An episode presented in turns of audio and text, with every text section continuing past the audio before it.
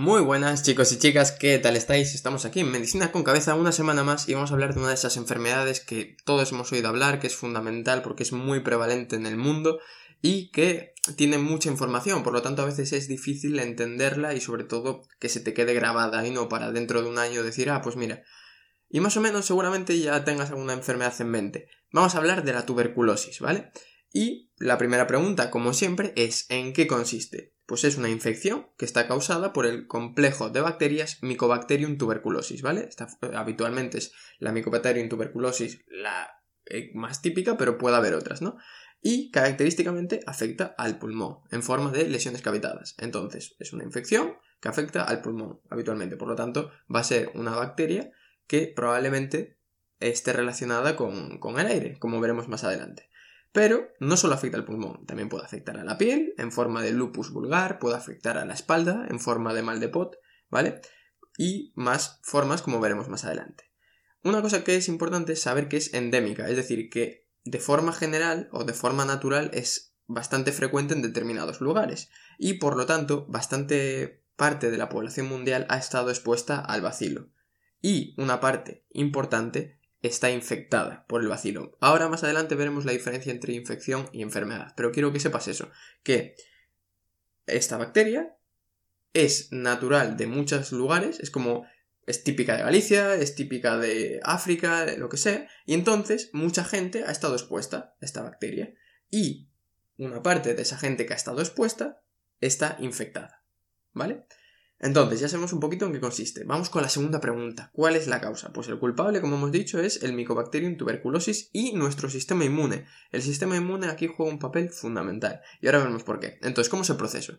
Tú inhalas los aerosoles. Los aerosoles son gotitas que flotan en el aire. Yo, por ejemplo, si tengo tuberculosis, puedo estornudar y las gotitas pueden quedar flotando en el aire como Em, los aerosoles o pueden caer al suelo, que son las gotitas de P fluge, ¿vale? Eso que lo sepas, que también es algo importante en el ámbito de infecciosas, y cuáles evidentemente son un poquito más peligrosas, pues los aerosoles, porque al quedar flotando en el aire, si luego entra alguien en esta habitación, no tiene que ir al suelo a contagiarse o a la mesa, puede simplemente respirarlas, ¿no? Entonces, inhalamos los aerosoles, ¿y qué pasa? Que cuando tú inhalas algo llega a tus vías respiratorias, correcto. ¿Y qué pasa en tus vías respiratorias? ¿Ya estás infectado? No. Ahí tienes tus macrófagos ¿Y qué hacen estos macrófagos? Intentar destruir al bacilo, ¿vale? Entonces, si tus macrófagos funcionan bien, cogen al bacilo, lo destruyen y entonces has estado expuesto, ¿vale? Has estado expuesto, pero no infectado. ¿Qué pasa? Que en determinados casos los macrófagos no son capaces de destruir al bicho. Y si no son capaces de destruir al bicho, entonces se queda este, se mete dentro de ellos y se replica en su interior. Por lo tanto, es una bacteria intracelular. Esto va a ser importante para que luego veamos el tipo de respuesta T que se produce, ¿vale? Entonces, opción 1, tus macrófagos son la leche, se lo cargan. Estás expuesto. Opción 2, tus macrófagos no se sabe muy bien por qué, no son capaces de destruirlo, el micobacterium se mete dentro y se replica en su interior. Pero, al estar dentro de él, simplemente estás infectado. Vale, ¿Y qué pasa? Que llega a los ganglios linfáticos. Y cuando llega a los ganglios linfáticos se pone en marcha tu sistema inmune, evidentemente, y se activan los linfocitos TCD4 y se ponen a funcionar como linfocitos TH1. Y esto es importante, porque los TH1 recuerda que son para infecciones intracelulares. Si fuera TH2 sería extracelulares, pero como hemos dicho que se mete dentro de los macrófagos, se activan los linfocitos TCD4 especializándose en tipo TH1 y segregan interferón gamma, esto es muy importante que te quedes con el interferón gamma porque en el diagnóstico ya veréis que juega un papel fundamental, se genera interferón gamma para ayudar a los macrófagos y reclutarlos. Entonces es ahí cuando se forman los granulomas. Un granuloma, para que te hagas una idea, es una pelota de macrófagos que tiene el micobacterium en el interior y esta pelota lo que hace es evitar que se disemine. Es como que está secuestrado, como si estuviera en la cárcel el micobacterium, ¿vale? ¿Qué pasa? Que si por algún motivo este granuloma se rompe, es decir, pues que te haces eh, mayor y eh, la inmunidad funciona peor, entonces el granuloma funciona peor. Que de repente coges una inmunodeficiencia, por ejemplo el VIH, y tu sistema inmune se va a pique, pues etcétera. Entonces se rompe el granuloma, el micobacterium sale de la cárcel y se libera, y entonces es ahí cuando se produce la enfermedad. Entonces tenemos exposición, tus macrófagos se cargan al bicho. Infección, los macrófagos no se consiguen cargar al bicho y el bicho se queda dentro de ellos, ¿vale? En forma de los granulomas. Y por última parte tendríamos la enfermedad, que es cuando el granuloma se rompe y entonces se libera el micobacterium. Pero también hay otra forma de enfermedad que ocurre de primeras en un inmunodeprimido. Te pongo el caso. Yo, imagínate que tuviera VIH desde hace tiempo, que estuviera mal controlado y que estuviera inmunodeprimido. Entro en contacto con el micobacterium tuberculosis. Evidentemente mi sistema inmune no es capaz de destruirlo, por lo tanto ya no solo estaría expuesto, sino que estaría infectado. Y como estoy inmunodeprimido, mis linfocitos TCD4 tipo TH1 no consiguen contenerlo. Entonces este se disemina y se disemina vía hematógena. ¿Qué pasa si se disemina vía hematógena? Que puede llegar a cualquier lugar del cuerpo. Puede llegar a la piel, puede llegar a las vértebras, puede llegar al ojo, puede llegar al cerebro, etc. ¿no? Esta sería la diseminación miliar. ¿Vale? Y va a dar eh, característicamente micronódulos. También puede dar afectación miliar en el pulmón, como veremos en la siguiente pregunta, que serían micronódulos. Pero quiero que te quedes con eso, que no solo hay esta opción de exposición, infección, enfermedad cuando se rompe el granuloma. También puede ser que si un inmunodeprimido coge de primeras la tuberculosis puede dar este patrón miliar y que la tuberculosis de primeras se manifieste no como afectación pulmonar, sino como una afectación de las vértebras, ¿vale? O una afectación de una meningitis tuberculosa de primeras. Quiero que te quedes con eso, ¿vale? Y ya pasaríamos a la tercera pregunta, que es ¿qué consecuencias va a tener? Pues vamos a hablar un poquito de la fase, digamos, general, lo más característico, y luego hablaremos del eh, patrón miliar, ¿no? Entonces, lo más habitual sería primoinfección, lo que hemos dicho. Eh, tú te contagias, eh, te expones y te infectas, ¿no? Y, se afectan los lóbulos medios del pulmón, se generan adenopatías ciliares, pero ¿qué pasa? Que suele ser asintomático, no te das cuenta. Entonces la primoinfección por tuberculosis habitualmente es asintomática, no te das ni cuenta. ¿Qué pasa? Que al cabo de unos años Después se forma el granuloma y pasa los años, ¿no? Y al cabo de unos años, el micobacterium tiene una característica, que es que le gusta mucho el oxígeno. Vamos, es adicto al oxígeno. Entonces, dice, ¿dónde tengo más oxígeno en el pulmón?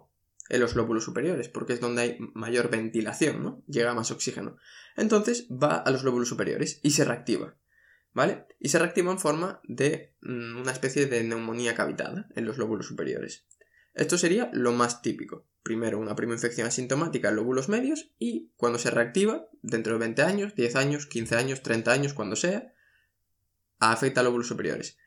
Pero, como hemos dicho, también puede dar un patrón miliar. Este patrón miliar es en, inmunodeprimidos y se produce porque nuestro sistema inmune no es capaz de frenar al micobacterium, no es capaz de formar los granulomas, entonces el micobacterium dice, hombre, perfecto, tengo una autopista, me voy a donde yo quiera, ¿no?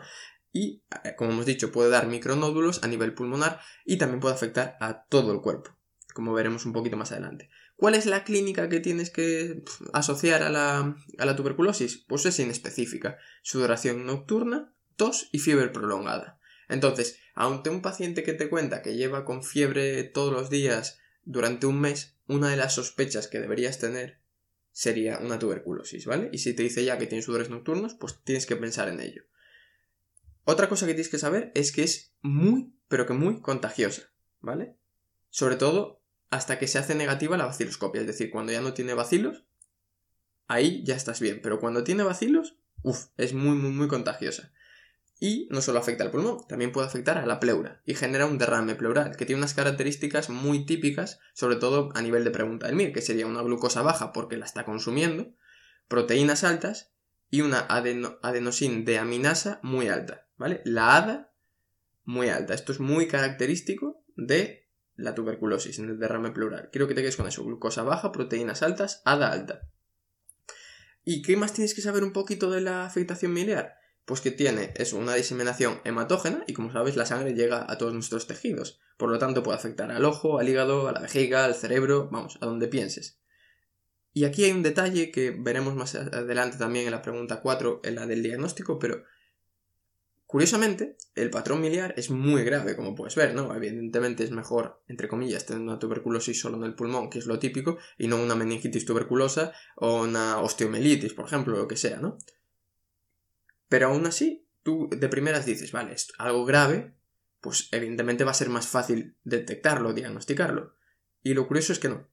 Porque el Mantux, que es lo que utilizamos para saber si una persona está en contacto o ha estado en contacto, está infectado por este micobacterium, va a dar negativo.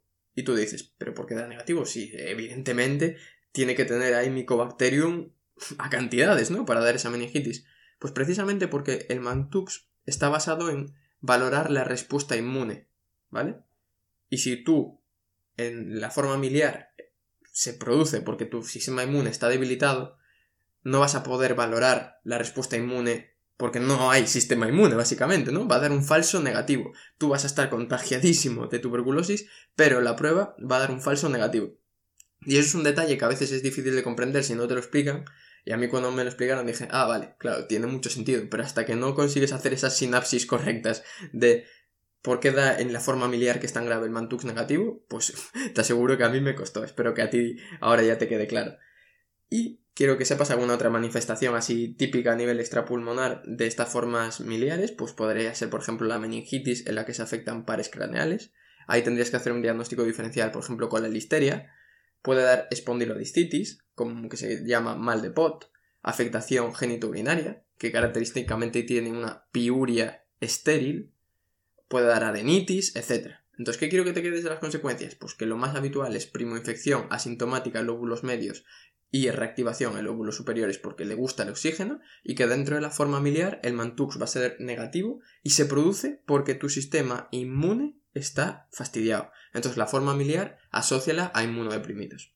Y ya pasamos a la cuarta pregunta, que es cómo se diagnostica la tuberculosis.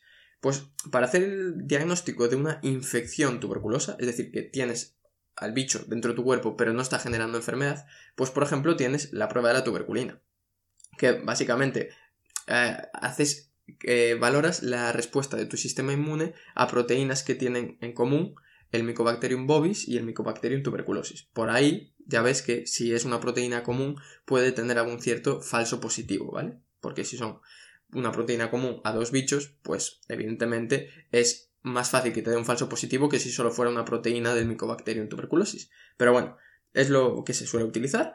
Entonces tú valoras cómo responde tu sistema inmune a esta proteína, ¿vale? ¿Y cómo se hace? Pues te, la inyectan y se valora si se forma em, una induración. Y tiene que ser una induración de más de 5 milímetros y se valora en las 48-72 horas, ¿vale? Si da positivo es que estás en contacto, que has estado infectado, o que estás infectado, mejor dicho, por el Mycobacterium tuberculosis.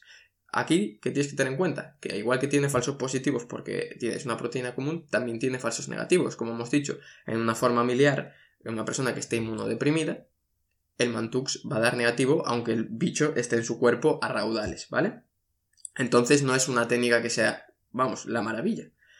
Luego tenemos otra técnica que es más específica, que es el IGRA, ¿vale? Que lo que hace básicamente es valorar cuánto interferón gamma se libera. Cuanto más, pues evidentemente te aporta más información de que sí que estás infectado, ¿no? Si tú hemos dicho que los linfocitos TH1 liberaban interferón gamma, pues el IGRA va a valorar cuánto interferón gamma se libera. Entonces, si se libera mucha cantidad, es muy probable de que estés infectado por el Mycobacterium tuberculosis. Pero el diagnóstico de la enfermedad, ¿cómo se hace? Pues hay que demostrar que hay el bacilo en algún cultivo de alguna muestra, por ejemplo, de la saliva o de los bronquios. Entonces tienes que hacer una baciloscopia, buscas al bacilo. Y el medio de cultivo que se utiliza es el medio de Lowenstein-Jensen. Entonces, ¿qué quiero que tengas del diagnóstico? No quiero que seas un experto o una experta del diagnóstico de tuberculosis, quiero que sepas que lo que se hace al principio es valorar la respuesta inmune frente a esas proteínas comunes en el Mantux, que también tiene Seligra, que es una técnica que se descubrió o que se inventó hace unos pocos años, y lo que tienes que hacer evidentemente es la baciloscopia, buscar al bacilo y cultivarlo, ¿vale? La última pregunta es ¿cómo tratamos? Entonces el tratamiento ya sabes que son cuatro fármacos, o probablemente te suena, que son isonacida, rifampicina, etambutol y piracinamida, ¿vale? Son dos fases, una primera fase intensiva en la que le das estos cuatro fármacos durante dos meses, sería los dos primeros meses, evidentemente el tratamiento se da cuando estás enfermo, no cuando tienes la infección, esto lo hablaremos ahora, pero esto es un adelanto, ¿vale? Eh, esto es el tráiler. Entonces, fase intensiva, los cuatro fármacos, isoniazida, rifampicina, tambutol y piracinamida. Y luego una fase de continuación, que sería solo isoniazida y rifampicina cuatro meses. O sea, los dos primeros meses, cuatro fármacos, los cuatro siguientes meses, dos fármacos, ¿vale? Pero aquí te he soltado algo, lo de la quimioprofilaxis, ¿vale? Entonces, ¿qué diferencia hay entre quimioprofilaxis y tratamiento? La quimioprofilaxis se utiliza cuando hay una infección en el paciente y este paciente tiene riesgo de desarrollar la enfermedad. Sin embargo, el tratamiento se utiliza cuando ya tienes la enfermedad. Y te pongo un ejemplo. Yo voy a una cena y de repente estoy con cinco amigos y al día siguiente me dicen que uno de ellos es un paciente bacilífero, es decir, que tiene un alto grado de contagiosidad. Por lo tanto, yo no es, no es probable que haya desarrollado la enfermedad si ayer estuve con él, pero sí que es probable que yo esté infectado. Entonces, ¿hay que se me tendría que hacer? ¿Tratamiento o quimioprofilaxis? Pues evidentemente quimioprofilaxis. Vamos a intentar que yo no desarrolle la enfermedad. Entonces, ¿cuándo hacemos quimioprofilaxis? Pues como la tuberculosis es muy contagiosa y que produzca enfermedad depende del sistema inmune, la haremos cuando o bien esté alterado nuestro sistema inmune, por ejemplo, si estamos inmunodeprimidos y hemos demostrado que tenemos infección, por ejemplo, por el Mantux, ¿no? O cuando estemos en contacto, en contacto con alguien bacilífero. Te voy a poner un ejemplo claro, esto hay unas guías, etcétera, pero casos típicos, ¿no? Tú estás inmunodeprimido, ¿vale? Y tienes un Mantux positivo. Pues ahí tienes mucho riesgo de tener la enfermedad. Por, por lo tanto, evidentemente, había que tratarte, darte una quimioprofilaxis para evitar que desarrolles la enfermedad. O si estás inmunodeprimido y vas a una cena y estás en contacto con alguien bacilífero, también tendrás que darte una quimioprofilaxis para evitar que tengas esa enfermedad. ¿Vale? Hay otros factores, por ejemplo, conversor reciente. Si tú antes eras Mantux negativo y ahora eres Mantux positivo, quiere decir que en este periodo de tiempo has sido infectado, por lo tanto tienes mucho riesgo de desarrollar la enfermedad, entonces ahí también se daría quimioprofilaxis. Pero quiero que te quedes con eso, que para afrontar la situación de quimioprofilaxis tienes que preguntarte, ¿por qué deberías hacerla? He sido conversión reciente, estoy inmunodeprimido, tengo un Mantux positivo cuando antes no lo tenía, he estado en contacto con alguien que sea bacilífero, ¿sabes? Tienes que valorar, pensar, ¿por qué esta paciente o este paciente necesita quimioprofilaxis? Eso sería lo primero. Y luego, el tratamiento, evidentemente lo haces cuando demuestras la enfermedad, cuando una persona está enferma, ¿vale? Y hemos dicho, una fase intensiva, dos meses, los cuatro fármacos, pasan esos dos meses y retiras los dos fármacos, retiras el netambutol y la piracinamida, dejas solo la isoniazida y la rifampicina durante cuatro meses, es decir, un total de seis meses, ¿vale? Y por norma general es así, pero evidentemente hay casos y casos. Hay veces que vas a tener que mantener el tratamiento más tiempo. ¿Y por qué?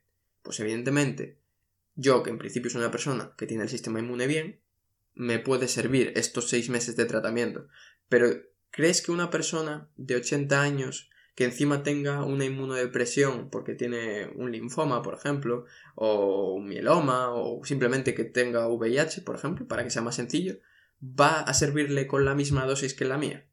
No. Entonces ahí vas a tener que prolongar el tratamiento. Puedes tener que prolongarlo 9 meses, 12 meses, 18 meses. Evidentemente hay unas guías que creo que son inútiles que las contemos aquí, ¿no? Porque de eso yo mañana me voy a olvidar. Pero lo básico quiero que te sepas eso, que cuál es el tratamiento y que tienes que adecuarlo a cada persona. Es diferente si una persona sana de 30 años, deportista, etcétera, que una persona de 80 años que tenga una inmunodepresión grave y, por lo tanto, necesite más dosis de tratamiento. Así que nada, espero que te haya sido útil, que por fin seas capaz de entender la tuberculosis, que entiendas un poquito las diferencias entre tuberculosis miliar, tuberculosis digamos, normal en una persona que no esté inmunodeprimida, la forma del diagnóstico que hace cada parte del diagnóstico, el Mantux, la vaciloscopia, el IGRA, y nada, para cualquier cosa ya sabes que me tienes en el Instagram y en el correo, y nos vemos la semana que viene con un capítulo nuevo. Un abrazo.